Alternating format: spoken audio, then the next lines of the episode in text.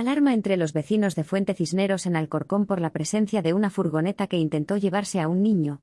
El pasado sábado, en torno a la hora de comer, un niño de 12 años del barrio de Fuente Cisneros llamó a sus padres desde el supermercado del barrio alarmado porque, según afirmó, unos individuos extraños habían intentado que se subiera en una furgoneta blanca que estaba aparcada en doble fila. Según ha podido conocer en exclusiva Madrid actual de fuentes vecinales, los hechos se produjeron sobre la 1 de la tarde, cuando su madre le envió al supermercado cercano para realizar alguna compra de última hora. El comercio está situado en la calle de entrada al colegio, la de Fuente Cisneros.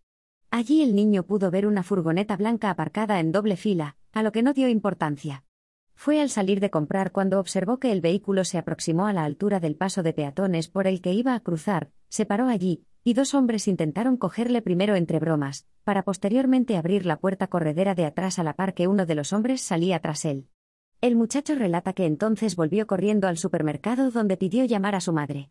Desde que ocurrieran estos hechos el pasado sábado ha aumentado la presencia policial en el barrio, aunque los padres siguen alarmados.